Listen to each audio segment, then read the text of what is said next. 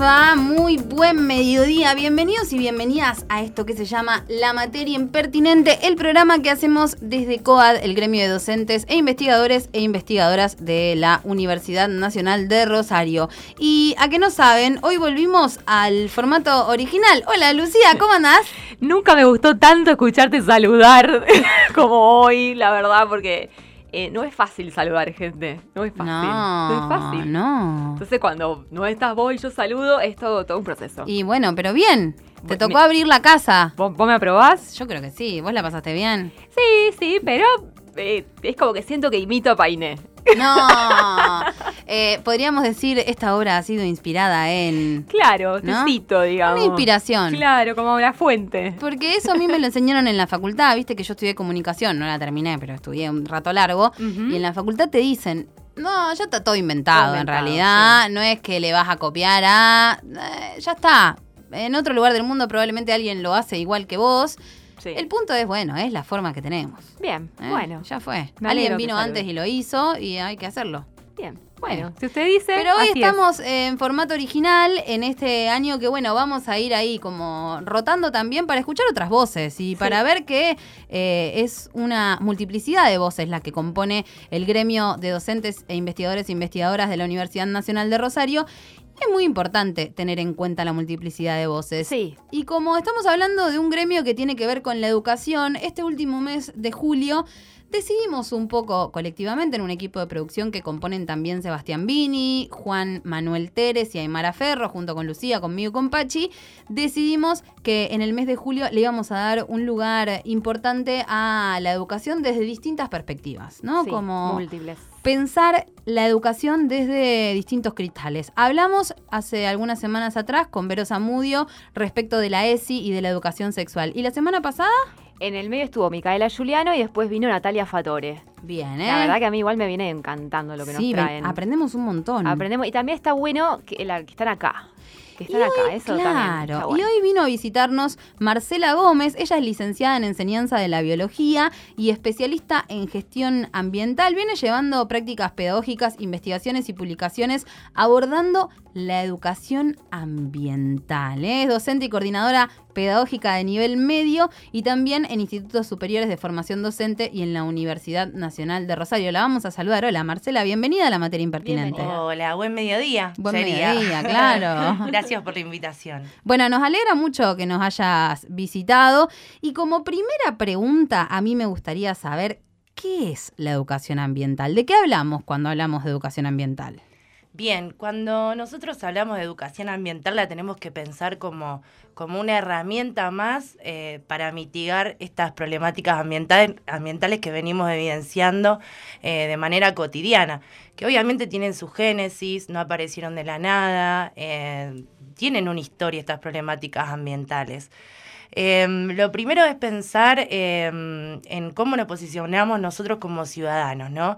Esta cuestión de, correr esa mirada antropocéntrica donde generalmente estamos acostumbrados a posicionarnos por sobre lo natural y eh, pasar a, pensarnos como, como que conformamos, ¿no? Con una mirada más biocéntrica, conformamos parte del entorno ese natural como mm, si fuésemos, o como siendo una partecita más de un sistema muy grande. Somos, en realidad, pero es muy difícil, ¿no? Corrernos de esa mirada de de que tenemos el poder de, de romperlo todo. De romperlo todo y utilizar todos los recursos. No, nos está yendo tan bien, así que tenemos que pensarlo el poder. Estaría bueno escuchar muy bien a Marcela Gómez. No, no, no. Esto, bueno, nos lleva a, vivir el, colapso ecológico que evidenciamos hoy en día, ¿no? En nuestra cotidianidad.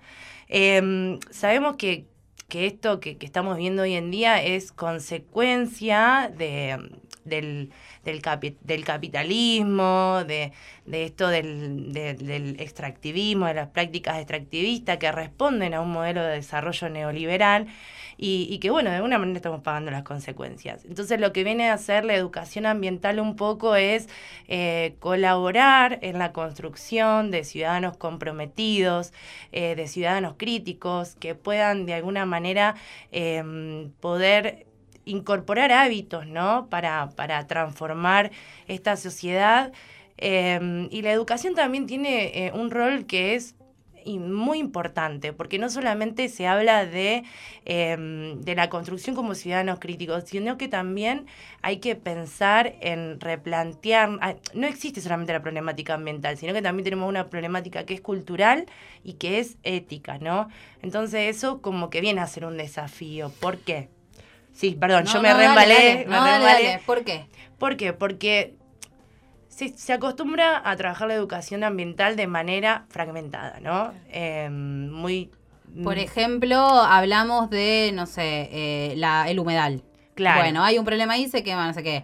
Hablamos de... Reciclar, eh, por otro lado. Reciclar, la huerta, bien. La contaminación de los ríos. Exactamente. Solo se ocupan los docentes que están especializados en las áreas de las ciencias naturales, en las cátedras de biología, Mm, y, me parece que sería interesante poder incorporar esta mirada de, poder construir em, una identidad social con respecto a, este pensamiento ambientalista que tiene que ver un poco con, con la preservación de nuestra casa. Claro. Ahí, cuando nombraste la ética, me parece que hace como el lazo también, ¿no? De, eh, de que no sea fragmentado, porque te paras desde esa perspectiva, estás abarcando todo. Exactamente, porque no solo tiene que ver con lo biológico, tiene que ver con lo político, con lo económico, con lo social, y un poco la, educación ambiental viene eh, a cubrir eh, esa construcción de ciudadanos críticos, de una nueva identidad social, creo yo, esperemos. Cuando, ah, cuando vos contabas recién esto de, bueno, la, forma fragmentada de hablar o de abordar la educación ambiental,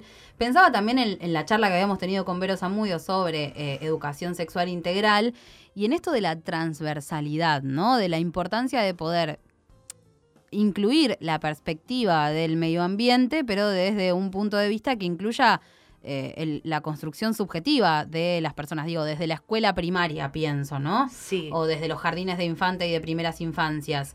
Y, en este momento, digo, hoy, 2022, eh, julio, ¿En qué condiciones está la educación ambiental en las escuelas primarias y en las primeras infancias? ¿Cuál es tal vez eh, la difusión o, la forma en la que eso aparece en los cuadernos de, los pibes y de las pibas en las escuelas? En realidad, em, como que se dan acciones que son aisladas. Mm tenemos una legislación, digamos, hay una ley de educación ambiental y también está reglamentada en la ley nacional de educación. Hay una la provincial y una nacional. Exactamente, como la ESI. Está dentro de los lineamientos educativos nacionales eh, donde, bueno, se invita a las instituciones educativas a trabajar la educación ambiental de forma transversal en todos los niveles educativos, inclusive en las universidades. Em, lo que pasa es que se da, pero en, manera, de, de, forma aislada, ¿no? Eh, como les decía, son proyectos que surgen de dos o tres, de un grupito de docentes y cuesta muchísimo poder eh, abordar un proyecto institucional entre tan poca personal, con lo que implica un proyecto institucional. Claro, pensaba en, digo, a veces parte de la iniciativa de los docentes o de, las maestras, fundamentalmente de las escuelas, pero no hay dentro de, digo, más allá del lineamiento más general que puede significar una ley, una, un plan curricular o un currículum, como hablábamos de la otra manera, respecto de a la educación ambiental hoy. No, si bien la educación ambiental hace más o menos 30, 35 años que, ah, que se viene, digamos, incorporando dentro de, de, las instituciones, formales, no formales, universitarias, se viene incorporando, se viene hablando y se viene trabajando hace tiempo. ¿Qué nos permite estos lineamientos políticos, educativos? Y bueno, poder pensar ya en esto de incorporarlo en el proyecto institucional, en el currículum, poder incorporarlo en las planificaciones, ¿no? Pero acá también hay un, problema grande. No todos están, eh, digamos, no es todos están amigados con estos contenidos ambientales. Claro. Entonces, eh, es complicado. ¿Cuál es la base? De, no sabemos cuál es el principio, digamos, cómo comenzar, cómo ordenar. Exactamente. Creo que, vos querés, digamos, queremos educar con alguna idea, pero tenemos que estar educados con esa idea como para arrancar. Exactamente. Pasó con la ESI, también cuando se sancionó, tardó muchísimos años en, digamos, en, en, poder ingresar en la institución y que sea efectivamente una política pública, ¿no? Y hasta ahí nomás todavía. ni hablar, ni hablar.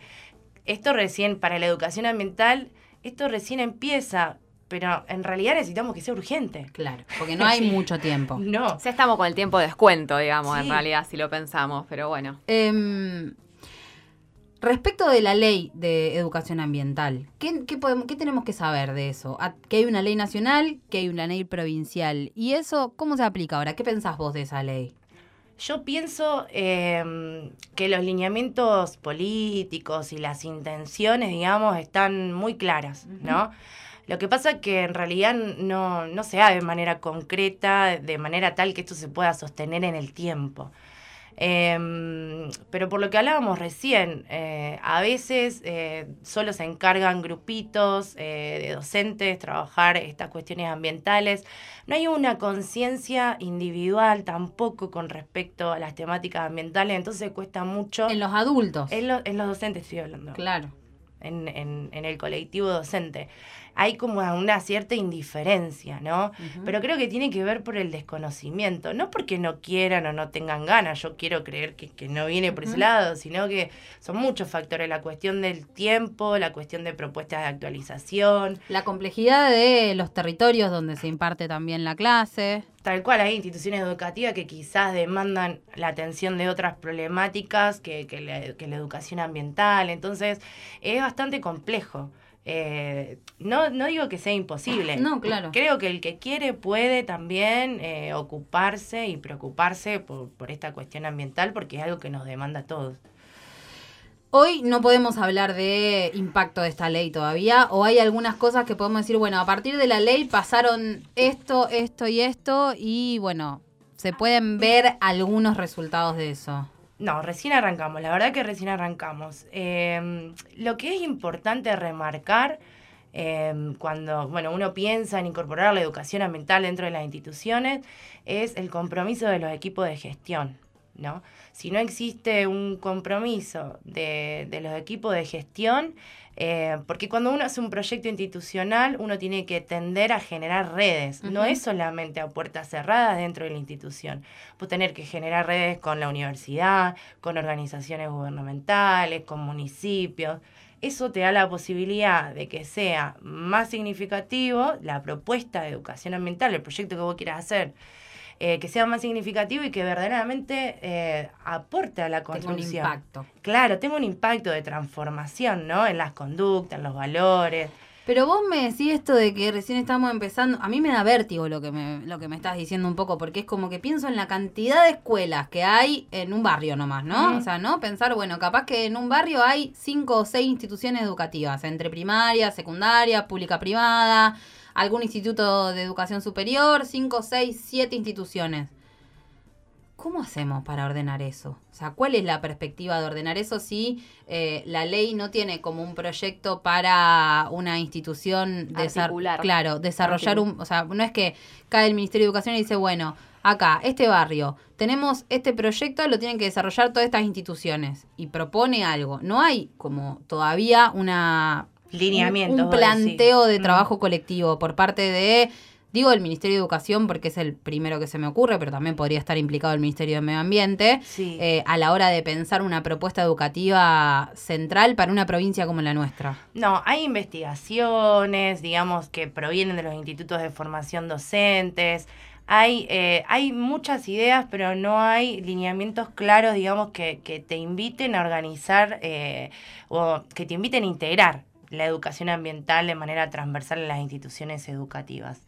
Eh, ese es un trabajo que me parece que urge eh, poner manos a la obra con respecto a eso, porque es como nosotros los docentes necesitamos una orientación. Y que en algún punto es una decisión política, Sí, ni hablar. no es una decisión solamente educativa. Vos podés hacer todo lo que más pueda como docente eh, para, para abordar la educación ambiental. Desde Pero- un lugar de voluntad. Exactamente. Y Pero de no alcanza con No eso. alcanza con eso. Claro, claramente no alcanza. Eh, y sí, necesitas políticas educativas que te acompañen, pero que te acompañen de verdad. Porque es algo serio. Por ejemplo, armando un equipo que trabaje un, Eh. un proyecto educativo para la provincia de Santa Fe que diga, bueno, de jardín de 3 a preescolar va- se va a trabajar sobre este lineamiento, de primer grado a cuarto grado este y de cuarto a séptimo tal otro. Sí, hay, yo sé que hay equipos de educación ambiental, pero esos equipos eh, se enfocan más en escribir actividades, propuestas educativas, que no se traducen a la acción, ¿no? Claro. Em, Pero y- no hay una propuesta pedagógica. Exactamente. De, lo que, digamos, debería ser y, de lo que necesitamos para que realmente sea efectiva, ¿no? Claro, sí, se puede impartir algo, digamos. claro, justamente que no, que no suceda esta situación de que cuando se, se tiene una ley se piensa que eso ya es en sí mismo un hecho, olvidándose que si esa ley no se plasma, no se usa, no se adapta, es una letra muerta, digamos. Tal cual. O sea, eh, Viste, cuando sale una ley, o sea, para garantizarla no solamente tiene que ver la, la, promulgación de la misma, sino que es una construcción que se va dando eh, a lo largo del tiempo. Pasó con la ESI, lo dije antes, eh, tardó muchísimos años en, poder implementarse, entre comillas, todavía... y todavía estamos. Ahí también hay una cuestión que, imagino, no sé qué opinás en relación a que vos hablas siempre de la cuestión de, la voluntad política y cuando uno ve en paralelo cómo la voluntad política maneja las cuestiones ambientales, uno no espera que sea distinto en lo educativo. Es como que sería como hasta contrapuesto, porque atraviesa intereses muy económicos, muy potentes. Entonces. Y que aparte siempre hablamos de esto, ¿no? Conocer es poder también, ¿no? Entonces, darles a pibes y pibas desde muy chiquitos las herramientas para poder pensarse como parte de un medio ambiente o de una cuestión ambiental más, eh, más totalitaria, ¿no? Eso, como parte del ambiente les permite a esos pibes y esas pibas eh, generar pensamiento crítico. Y evidentemente eso en este momento entraría en contradicción con dos provincias que no terminan de resolver eh, un humedal prendiéndose fuego de una manera voraz. Sí, sí, tal cual. Eh, eso como un análisis también del presente a la hora de poder pensar cómo se determinan también las políticas públicas, ¿no? Mm. Y dentro de eso las políticas educativas. Que van todas de la mano, que van todas de la mano. Y cuando trasladamos esto al nivel superior, eh, terciarios mm. o universidad, mm. ¿qué sucede? Em, en el nivel terciario hay una materia, por ejemplo, en el profesorado de biología hay una materia que se llama educación ambiental, pero mm, cuando uno quiere laburar, eh, digamos, tratando de trabajar la interdisciplina, la educación ambiental, a veces hay otras preocupaciones y ocupaciones antes que la educación ambiental. Esa es la realidad. Eh, y en cuanto a la universidad en particular, yo, eh, por ejemplo, tengo la posibilidad de dictar seminarios que de alguna manera como que vienen a concientizar, o sea, le da la posibilidad a los estudiantes de poder conocer problemáticas como por ejemplo el tema de los residuos, de energía, la matriz energética, la soberanía alimentaria.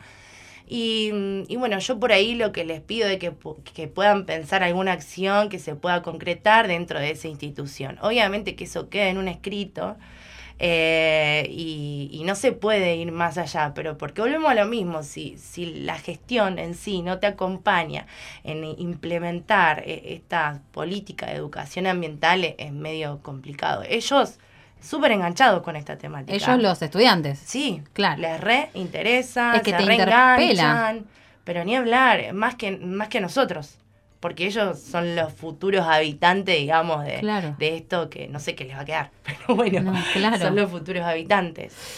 Em, ¿Qué implica pensar y trabajar y, enseñar educación ambiental en un contexto urbano? Porque también podemos, yo pensaba, no sé, la agrotécnica de Casilda, por ejemplo, tiene una cercanía con la cuestión ambiental, digo, en la idea de la soberanía alimentaria, por ejemplo, a la hora de eh, generar sus propios alimentos y de pensar cómo cultivar la tierra y cómo cuidarla y qué sé yo, que tienen una data que yo que estudié comunicación o Lucía que hizo estadística, no tenemos ni en Pepe, mira. Pero saliendo de un contexto más eh, rural y, viniendo a la ciudad de Rosario, ¿qué pasa cuando pensamos la, educación ambiental en un contexto urbano? ¿En qué cosas tenemos que pensar? Nos da la, la posibilidad de trabajarla desde un lugar situado, de algo más concreto, ¿no?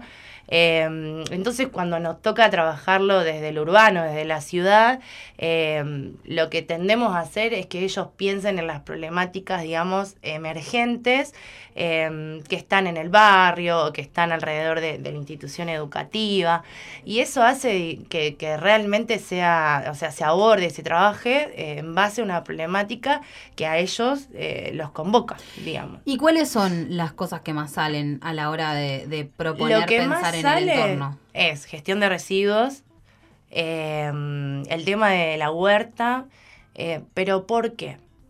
Eh, va, en realidad uno puede hacer un proyecto de gestión de residuos y puede quedar espectacular, puede hacer una huertita en la institución educativa y puede también quedar hermosa y podés tener tomate y podés tener todo lo que vos quieras. Lo que pasa es que volvemos a esto de segmentar.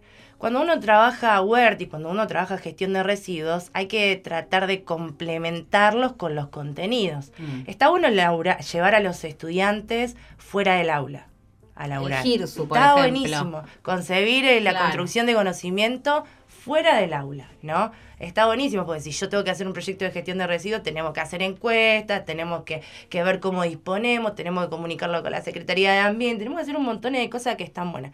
Pero eso tiene que ir acompañado con contenido. Si yo trabajo gestión de residuos, bueno, tengo que trabajar un poco el tema de la obsolescencia programada, tengo que, trabajar. Eh, em, bueno, porque, ¿qué, ¿qué consecuencias trae la obsolescencia programada? Bueno, me va a generar mayor cantidad de, residuos. Bueno, ¿qué, significa la obsolescencia programada? Porque yo no sé qué ¿No sabes? Bueno, te doy un ejemplo básico, sencillo. Por ejemplo, tu celular. ¿Cada cuánto lo cambias?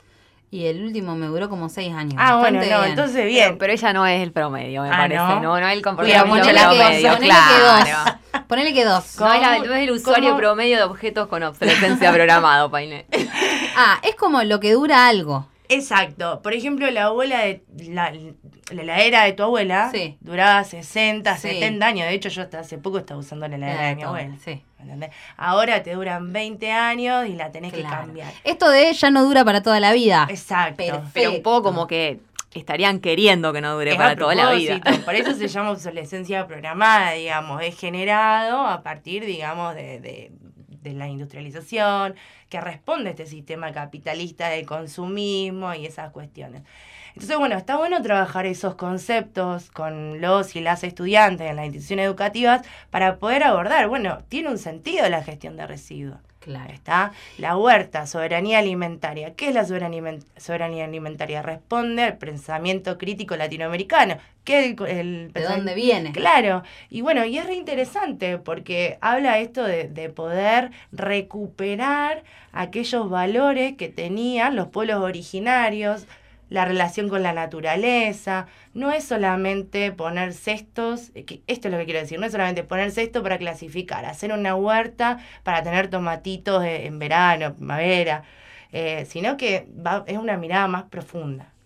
Sí, es pensar en construir sociedades eh, un poco más respetuosas con el entorno y que puedan pensar en, en, por lo menos, sostener su vida en esta tierra porque en realidad estamos yendo hacia un, agujero negro muy grande en donde no va a quedar nada sobre la tierra arrasada, ¿no? Estamos yendo hacia esos lugares. Y en ese sentido de pensar en, el mañana y en el futuro, porque a fin de cuentas trabajar la educación ambiental aparece como eh, una posibilidad de pensar a futuro. Eh, ¿Cuáles son los desafíos que vos pensás que hay para desarrollar esta educación ambiental como algo que no sé, que, aparezca dentro de las currículas de los estudiantes? Primero, bueno, eh, asumir el rol que, que nos compete como, como, docentes, ¿no? Pero independientemente del rol que tengamos como, como educadores, como docentes, sino como ciudadanos, tenemos un compromiso, creo que cada uno de nosotros como ciudadanos, como sujetos de derecho, muy grande en este tema de, de la educación ambiental. Eh, y después, otro desafío que para mí es gigante es el acompañamiento de los equipos de gestión. Si los equipos de gestión no lo incluyen dentro de los proyectos institucionales, no hacen a la educación ambiental como, o sea, no lo ponen como un eje necesario dentro de las instituciones, eh, y bueno, va a ser complicado. El otro día ah. escuchaba a la gente de la multisectorial de humedales hablar de la importancia de la ley de humedales, ¿no? Ahora que volvimos a tener humo en la ciudad, todo se vuelve a poner sobre la mesa, porque pareciera que mientras no hay humo no se quemará nada, y que ahora que vuelve a aparecer el humo, eh, de repente, uy, volvieron a prender fuego. No, bueno, siempre siguieron prendiendo fuego. Em, pero pensaba en esto, si tuviésemos escuelas primarias y escuelas secundarias que tuviesen el eje de educación ambiental, podríamos pensar en que las mismas escuelas podrían ser ese motor que genere una ley que contenga los humedales. Digo, seríamos tal vez más personas en una marcha cortando el puente Rosario Victoria si hubiese pibes y pibas que le dijeran a sus padres, che, hay que ir a cortar el puente porque a mí en la escuela me enseñaron que si el humedal desaparece, nos vamos a morir de calor en la ciudad de Rosario. Digo esto como un ejemplo, ¿no? Eh, entonces, es pensar en una sociedad que pueda generar su propia perdurabilidad en el tiempo. Ni hablar. Creo que, que es una responsabilidad de todos, pero que a veces esta responsabilidad se diluye porque nadie se siente responsable.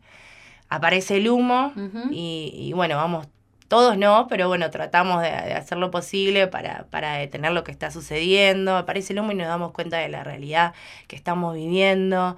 Em, entonces, bueno, buscar lo que vos dijiste, ciudad, em, dentro de las instituciones educativas, construir ciudadanos que sean comprometidos con, con el ambiente, que tengan una identidad eh, ambiental y que puedan replantear esta relación que queremos reformular esta relación entre sujeto y naturaleza.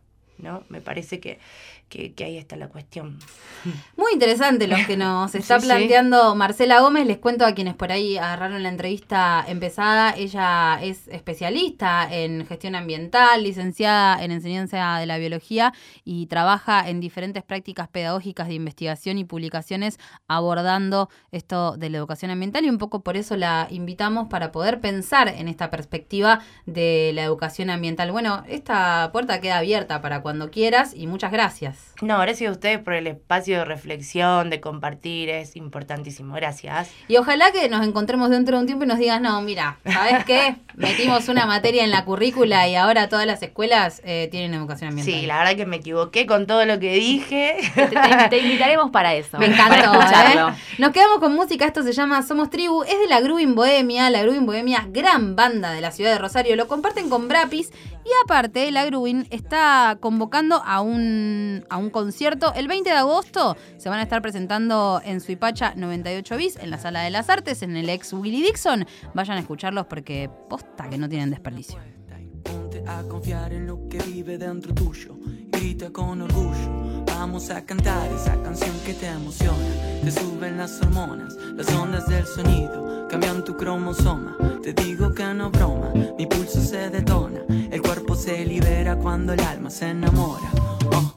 Percibo en tu sonrisa algo nuevo. Creo que te has dado cuenta que esto no es un juego. Te escucho y me elevo, prendo fuego mi verdad. Me llevo tu mirada a navegar. Una señal siempre aparece.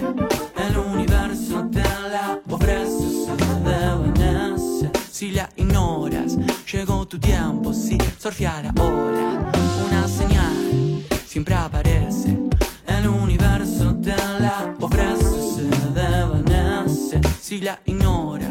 Llegó tu tiempo, sí, surfear ahora.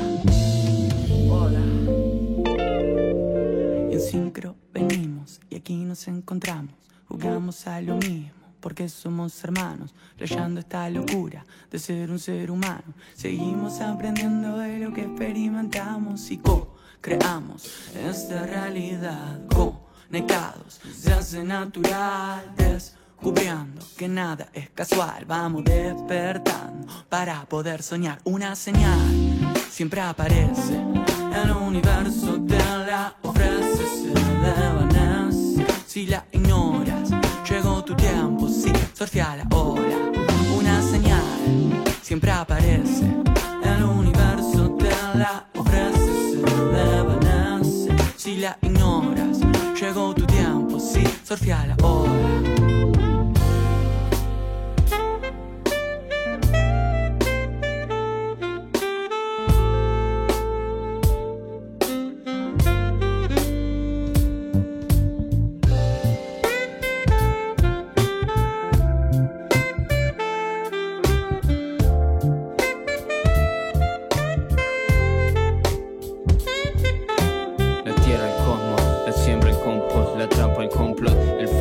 el mar, el cielo, espejo y ojo, reflejo en todo, rey, trono, estos somos buscas el oro, preguntas cómo está en el otro, porque somos tribu, un mismo ómnibus, un colectivo. Viajan cual Nike, I, Reeboks right now, out vivo, latinos unidos. Camino compartido, por eso te animo y sigo. Náufrago, veo que tu mirada navega sin vernos como dos caras de una misma moneda. Lucha por lo que te mueve, por lo que te llena. Escucha las señales que llegan en forma de temas. Fueron mil eventos para buscar el encuentro. Yendo a mar abierto contra mar y viento. Y para que ya entiendo que somos un momento. No espero más, lo cierto es que llegó mi tiempo.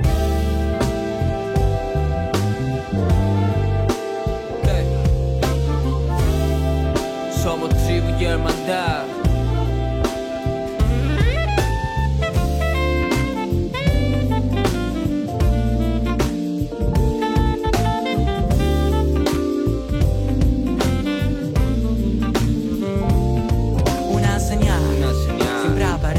Aparece.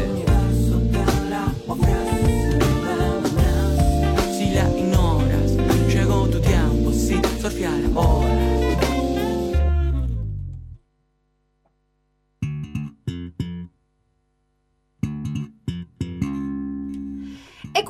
A la Grubin Bohemia junto con Brapis haciendo esto que se llama Somos Tribu. Les repito, 20 de agosto en la Sala de las Artes. Vayan a ver a la Grubin Bohemia, gran orquesta rosarina, eh, y se van a quedar con ganas de seguirlos escuchando. Si los quieren escuchar un poquito, tienen un disco, está en Spotify, YouTube, en todos lados.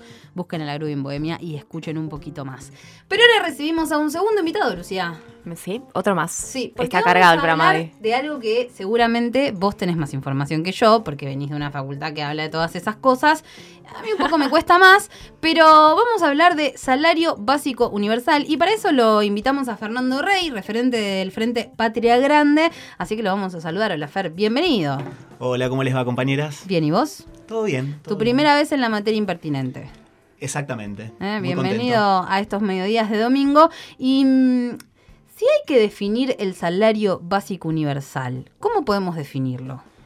Es una propuesta construida por muchos movimientos sociales y organizaciones políticas, sindicales, que tiene que ver con una asignación para todas las personas entre 18 años y 64 años que no tienen ingresos, una asignación que pueda cubrir lo que es la canasta básica alimentaria individual, que hoy alrededor está alrededor de 14.400 Ujú. pesos.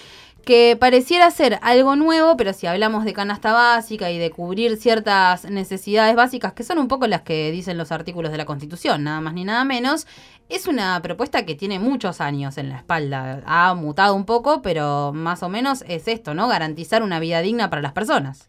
Sí, tiene que ver con garantías constitucionales que, como vos decís, están en la Constitución, que deberían ser cumplidas por el Estado, por nuestra sociedad, que fue mutando en su forma o en las propuestas, porque fue mutando el mercado de trabajo, la sociedad argentina, la sociedad global.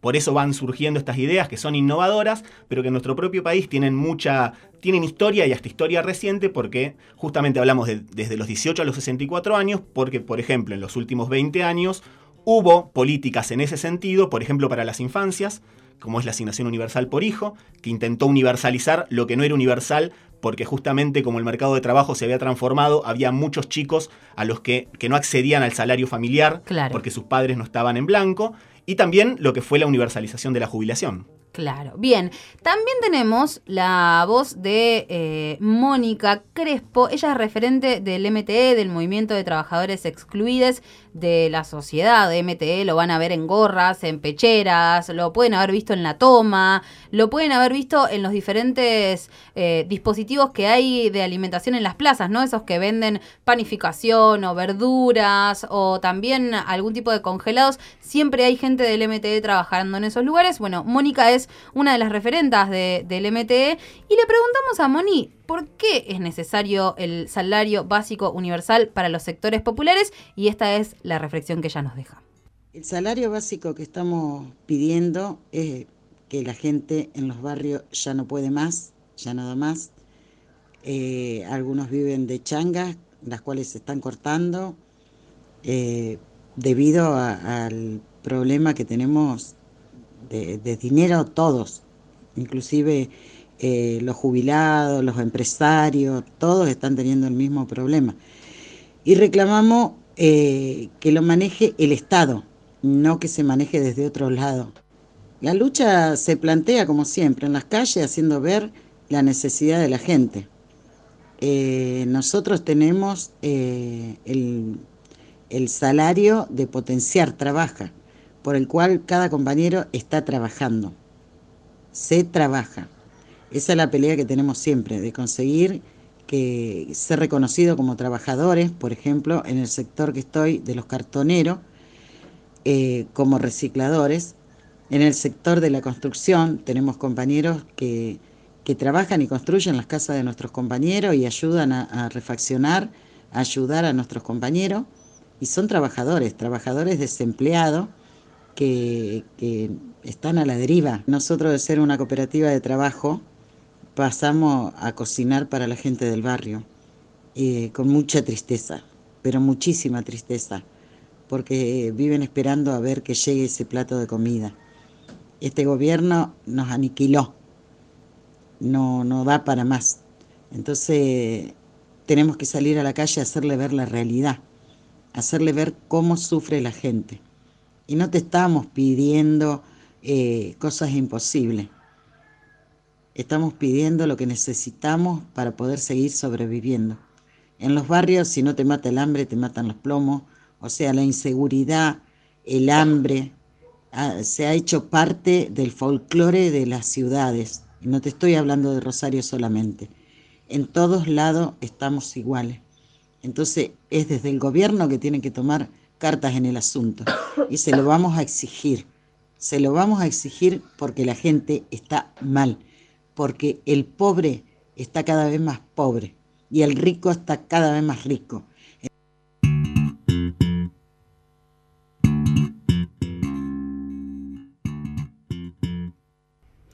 Escuchábamos a Mónica Crespo, ella es referente del movimiento de trabajadores excluidos de Rosario. Em, nos contaba no solamente cuál es la necesidad de este salario básico universal para los sectores populares, sino cuál es la realidad actualmente de los sectores populares, qué pasa en los barrios. Eh, y cuando hablamos de los barrios, hablamos de de todos los barrios de la ciudad de Rosario que, que están por fuera de los bulevares, ¿no? Nos, nos, alejamos de los bulevares y la realidad se va poniendo cada vez más jodida para las personas. Y un poco eso es lo que Moni pone sobre la mesa, dice, no solamente no nos alcanza, sino que lo que antes era una cooperativa, hoy de repente se transformó en un merendero o en un lugar para cocinar en la olla para que todo el barrio pueda comer y en cubrir las necesidades básicas de la subsistencia, ¿no? En resistir. Sí, ese contraste terrible de la desigualdad de estos ricos cada vez más ricos. Claro, pensaba en esa canción brasilera tan famosa y que tanto se baila en los cumpleaños de 15, que dice, porque los ricos cada vez están más ricos y los pobres cada día son más pobres.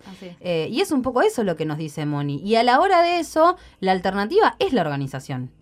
Sí, Mónica es, es una gran referente de nuestra ciudad, una gran referente cartonera y de la economía popular ella no solamente es parte de un universo. economía popular es algo que parece que entrar en contradicción apenas lo decís.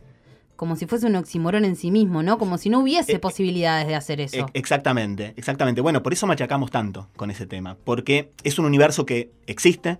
Hay cerca de 9 millones de personas en nuestro país, de trabajadores y trabajadoras, que trabajan por fuera de una relación salarial en blanco. De, ese de esos 9 millones, Mónica es parte, pero aparte Mónica es parte de una partecita de esos 9 millones, cerca de un millón de personas que se organizan en cooperativas, en formas de trabajo comunitario, para organizar justamente ese trabajo sin patrones, pero no solo por una decisión, sino porque no hay patrón que los emplee, no hay relación salarial que los incluya en el mercado, en el mercado de trabajo de la forma tradicional en que se incluyó a los trabajadores en nuestro país y el mundo. Y es un proceso de escala global, que en Latinoamérica es muy fuerte, que en Latinoamérica se está incrementando, que en nuestro país, que era de alguna forma una excepción, en Latinoamérica se está incrementando, y que la verdad que vemos que hay que construir, eh, digamos, propuestas creativas, pragmáticas, adecuadas a las condiciones a estas condiciones, dejar los libritos, los viejos libritos con los que pensábamos, que interpretábamos la realidad y que le dábamos respuesta, para construir alternativas que tengan que ver con esta situación, que es una situación de una parte importante de la clase trabajadora de nuestro país. Vamos a escuchar un poco de música y dentro de un ratito retomamos, porque no sé si a todos, pero a mí me viene como invadiendo cierta sensación a la hora de ver la realidad que nos rodea, de que esto de cada vez hay más pobres o cada vez la pobreza es más pobreza, pareciera que crece, crece y crece y que, digo, en momentos como esto hemos tenido conflictos sociales muy intensos. Y hoy estamos como viendo qué pasa, ¿no?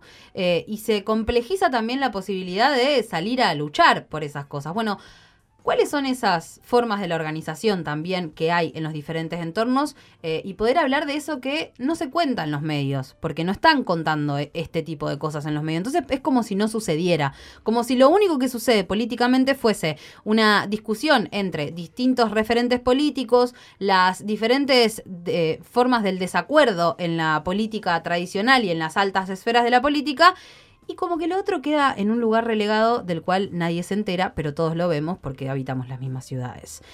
Vamos a escucharlo a Coqui de Bernardi junto con los Killer Burritos haciendo esto que se llama Fugitivo, parte del disco nuevo de los Killers Burritos, que también lo van a estar presentando en el mes de agosto, en la, no sé si en la Sala de las Artes o en el Güemes, en alguno de los dos. Es el 27 de agosto la fecha en la que se presenta este Fugitivo en el Centro Cultural Güemes. ¿Escuchamos esto? Y cuando se puso así, vi que el sol no entraba ahí y fui a buscar la antorcha que yo me prendí.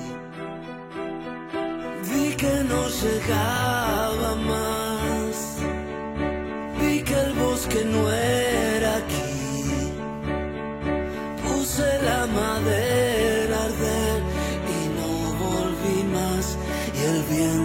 apagó lo que fui. Sin más. Todas las hojas que tapan la casa del mundo no están. Todas las ropas que estaban guardadas me las puse mal y me fui.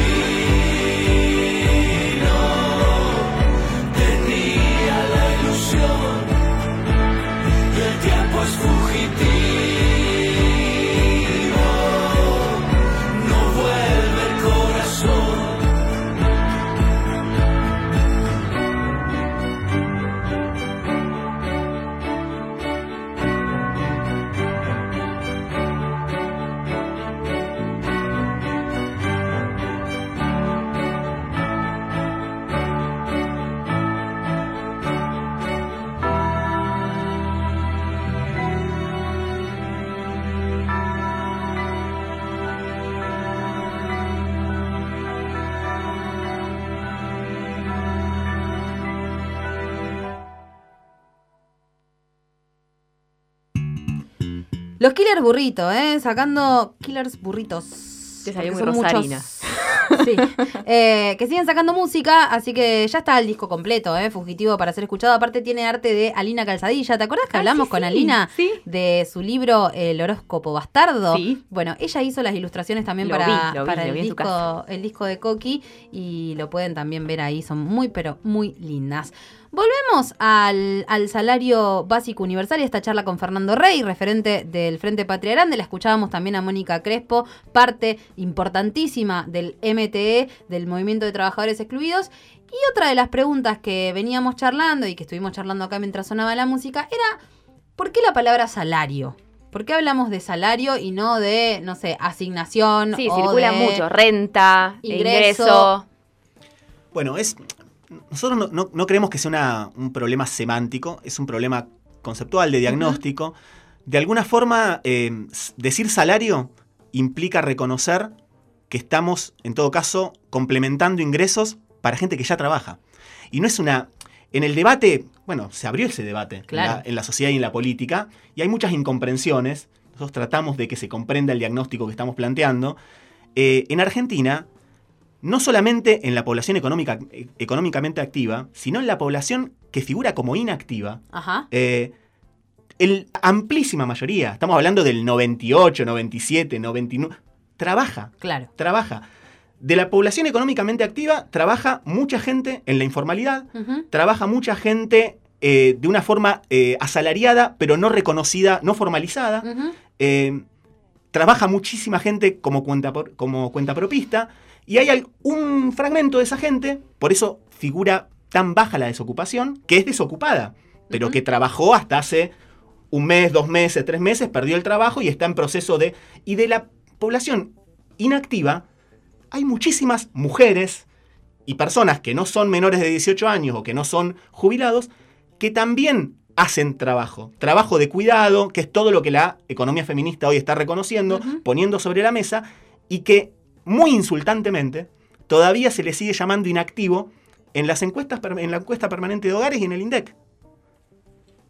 Bueno. La cara de Lucía Andreossi en este momento. En Yo, yo Eh, se las me- me- describiría, me- me pero un poco, radio, digamos, Lucía. ¿eh? Dale, Lucía, es todo tuyo. Bueno, tiene el módulo de uso del tiempo. Yo trabajo en cuentas de uso del tiempo, perdón la autorreferencia, pero fue hay una, una gran discusión y está el debate ahí, digamos, de cuánto uno reconoce y cuánto dentro del ciclo económico puede terminar también invisibilizando, digamos, cuando hay una retirada de los mercados. Entonces, es, es un debate interesante. Yo ahí con, con la EPH laburo bastante.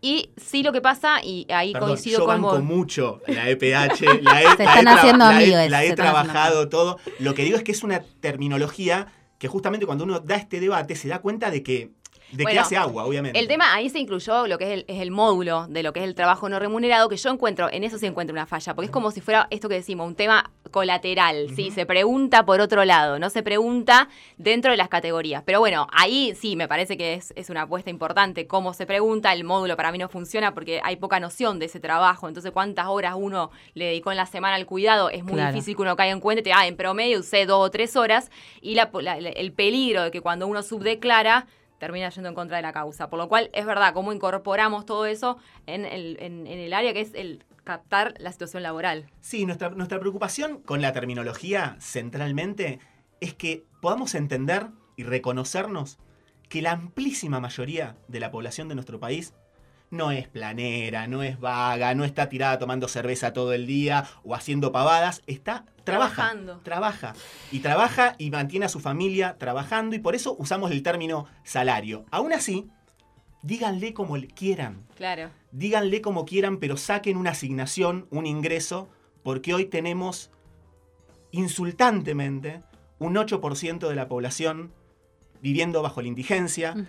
Eso está aumentando este año. Estamos en una situación de mucha emergencia. Sí. Nos estábamos manejando con los, con los indicadores, con los, con los datos del segundo semestre del 2021. Los datos que está elaborando el INDEC en este momento, tiempo real en julio, son tremendos. Abrumadores. Y aparte, cuando vos hablas de la, de la población económicamente activa, incluso los, los trabajadores que son que están en blanco, como decimos mal, todos los que están debajo de la línea de pobreza aún trabajando nueve horas. Entonces es como que no termina el diagnóstico, porque están los que socialmente se piensa que no trabajan. Bueno, vamos a correr esa, es- esa, esa, esa idea con todo el laburo, trabajan. Y el que trabaja y encima no llega. O sea que es, es catastrófica la situación. Hoy más, más aún, hoy me llegaban los números de julio. Ajá. Eh, 46 mil pesos eh, una familia para tener la canasta básica de indigencia. Una familia tipo. Una familia tipo, dos, adultos, dos chicos. La, la canasta básica alimentaria.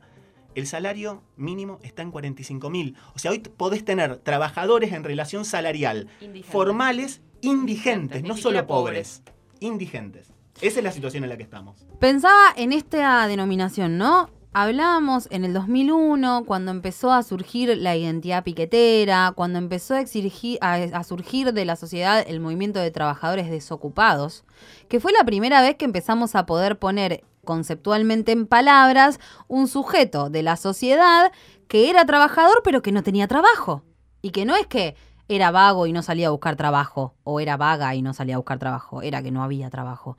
Hoy hablamos de trabajadores excluidos, que me hace acordar a las clases con mi docente de teoría política, la señora Cuarone, que sale aquí en Radio Universidad todas las semanas, y nos decía, hoy el que no tiene nada no está al margen, está fuera de la hoja, o sea, no hay más margen para esto. Entonces, el pedido es urgente. ¿Cuáles son las formas para que eso suceda? ¿cuál es la perspectiva de acá en adelante para que este salario básico universal se pueda concretar como política de Estado o cuál es la que vienen planificando como movimientos sociales? Bueno, mira, la- las perspectivas han ido cambiando. eh, es algo que venimos hablando con la clase política, con las distintas instancias gubernamentales desde hace un buen tiempo. Hay un proyecto presentado en la Cámara de Diputados, firmado por los diputados del, del Frente Patria Grande y acompañado por otros sectores. Eh, se está hablando en... en- se- bueno, Cristina lo menciona, lo menciona en su discurso. Eh, ahora, la realidad es que es tan urgente la situación que si no, lo que no podemos es seguir, hacien- seguir hablando. No podemos seguir tratando de pedagógicamente que se entienda la necesidad. Hay una situación de extrema urgencia. Por eso el movimiento social se ha puesto en marcha. Y ya venimos de dos, tres semanas en que primero con asambleas en todo el país.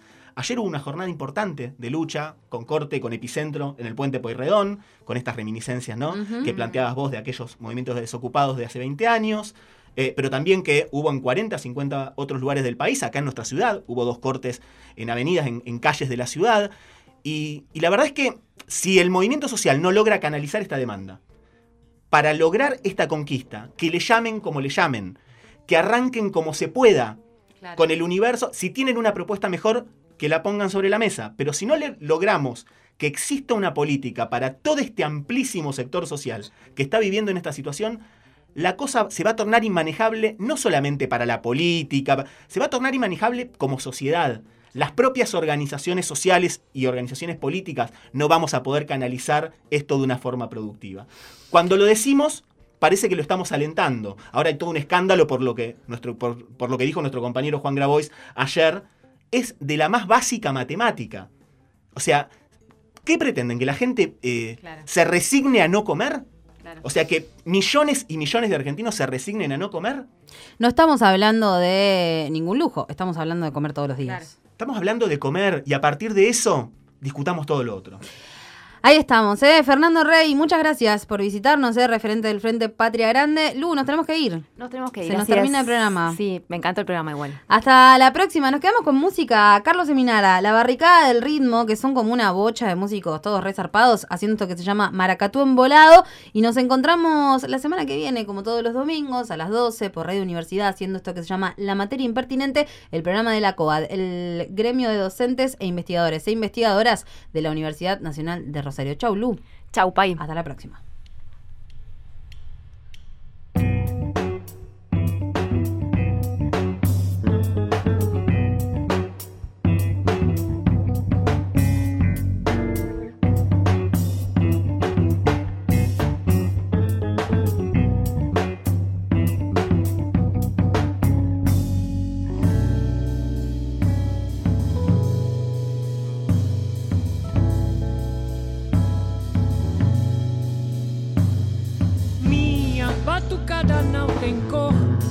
Da tribo do tambor. Pra rimar na embolada, desafio o cantador. Num baquiçu da virada, bato surdo tremedor. Eu maracatu avisa que o maracatu chegou.